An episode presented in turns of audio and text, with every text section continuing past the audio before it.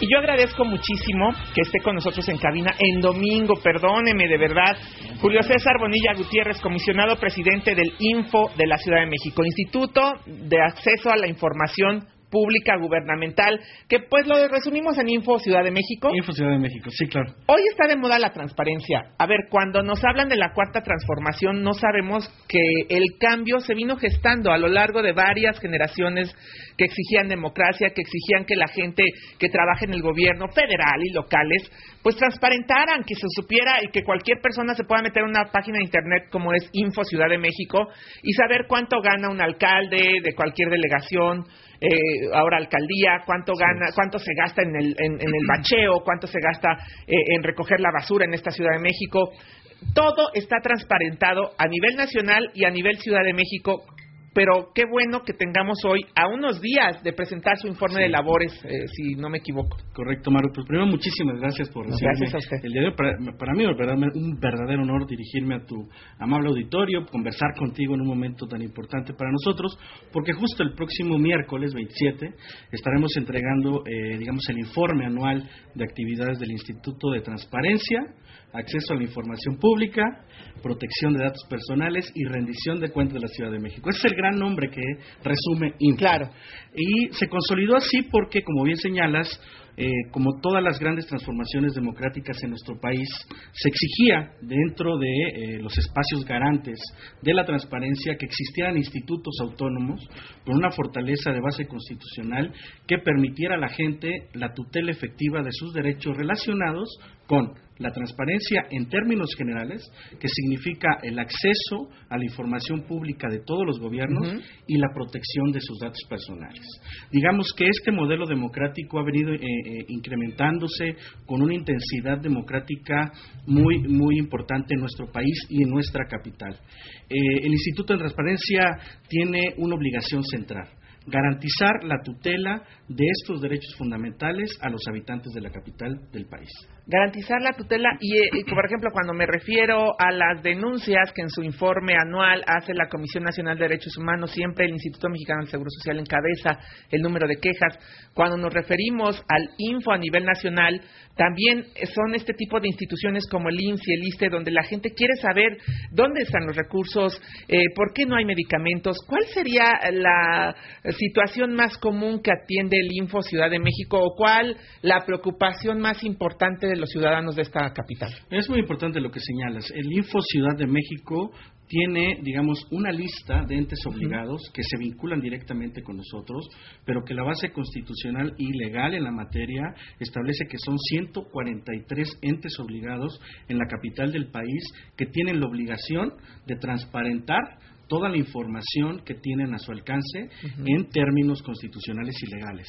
Pero también tienen la obligación de respetar, de respetar todo lo que tiene que ver con datos personales. Y me refiero, pues, a los poderes públicos tradicionales, ¿no? Al ejecutivo, al, al legislativo y al judicial, pero también ahora, a través de diferentes reformas que han venido penetrando en nuestro país, a sindicatos, a fideicomisos, a los propios órganos autónomos, a partidos políticos, a fondos públicos y, en efecto, como bien ha señalado, a las alcaldías.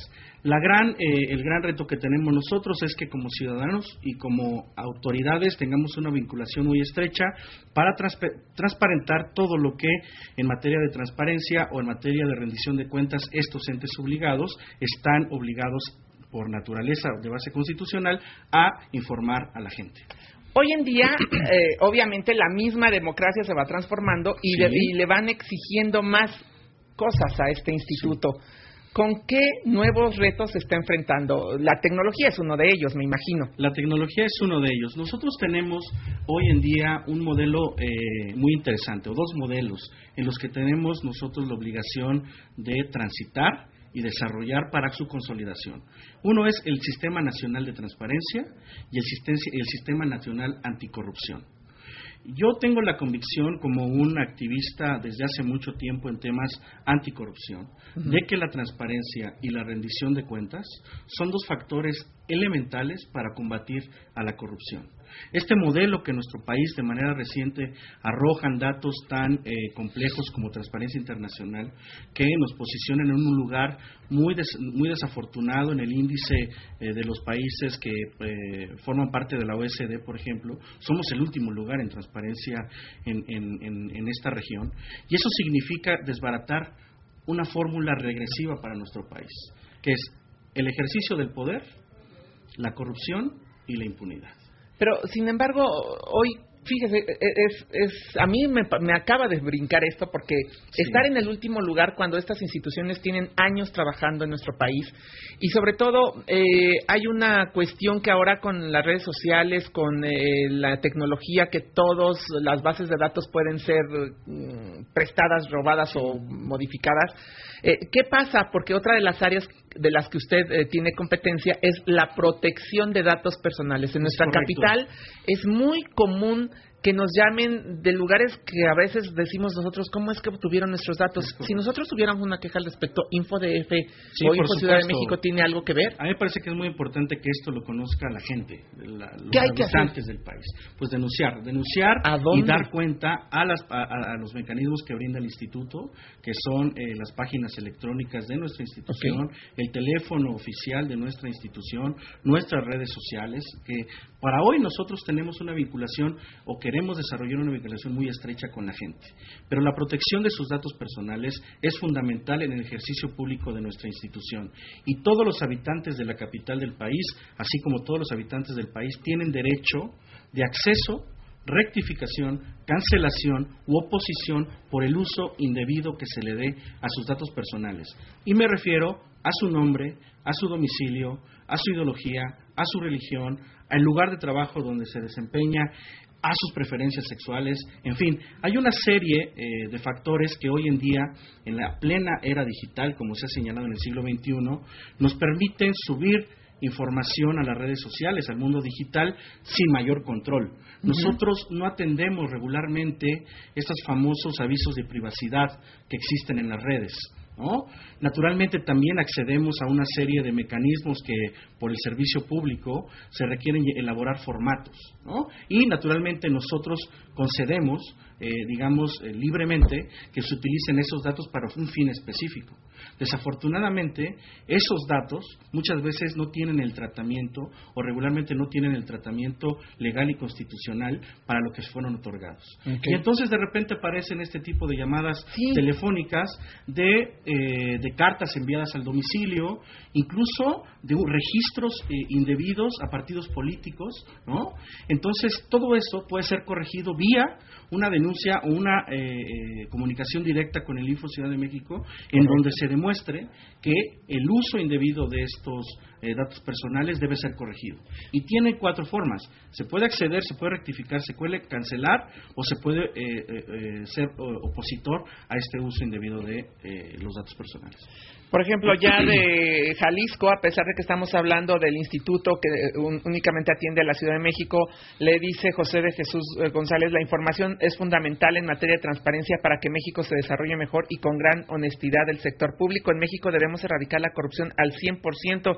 Los impuestos se deben manejar con pulcritud para bien del país y bien por estos temas tratados en el programa. ¿Cuáles serían esas líneas eh, telefónicas y redes sociales a las que la gente puede acceder? Mira, vamos a dejar en este momento a tu, a tu disposición para que quizá los puedas insertar y queden debidamente esto en la página Maru Rojas en Fórmula están preparando ya una nota de lo que usted está diciendo y ahí vamos a poner entregarles esto las eh, páginas bueno la, la, vinculación oficial que existe con el instituto que tiene que ver con el teléfono con la página web oficial y por supuesto con nuestras redes sociales. La mía, particularmente la atiendo de manera muy recurrente, es arroba Julio C mayúscula Bonilla G mayúscula al final. Es, ahí esas son mis eh, vías de comunicación en redes sociales, tanto en Facebook como en, como en Twitter entonces para que se puedan manifestar y puedan relatarnos todo lo que está sucediendo en materia de transparencia y protección de datos personales y estamos a sus órdenes. ¿Qué es lo que más demanda la población en materia de, transparencia de datos? A ver, son diferentes las, eh, las, exigencias de la ciudad de la capital. Primero, pues identificar, por ejemplo, eh, datos de uso de suelo, por ejemplo, los eh, el listado o el, la integración de las alcaldías o de los trabajadores que trabajan en una, que habilitan una dependencia, etcétera. Son una serie de requisitos y de solicitudes que hay en función de la transparencia. El miércoles sabemos de su informe, me tengo que despedir, pero vamos a tener todos los detalles en Maru Rojas en Fórmula una vez que usted haya presentado. Yo me comprometo con eso y te lo dejamos en Muchísimas gracias. Muchísimas gracias, Maru. Regreso. Gracias.